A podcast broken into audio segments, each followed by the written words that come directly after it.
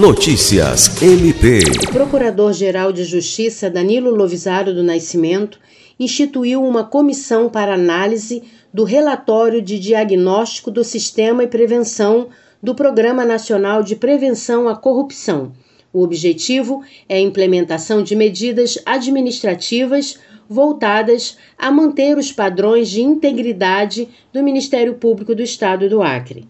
A comissão é presidida pelo Procurador-Geral e composta por representantes das diretorias de comunicação, finanças, gestão de pessoas e controle interno do MPAC, que irão atuar na elaboração de minutas de normas internas, manuais, sugestão de campanhas, treinamentos e monitoramento constante do programa, de modo a garantir que o MPAC evolua constantemente para alcançar o nível mais elevado de ética e integridade.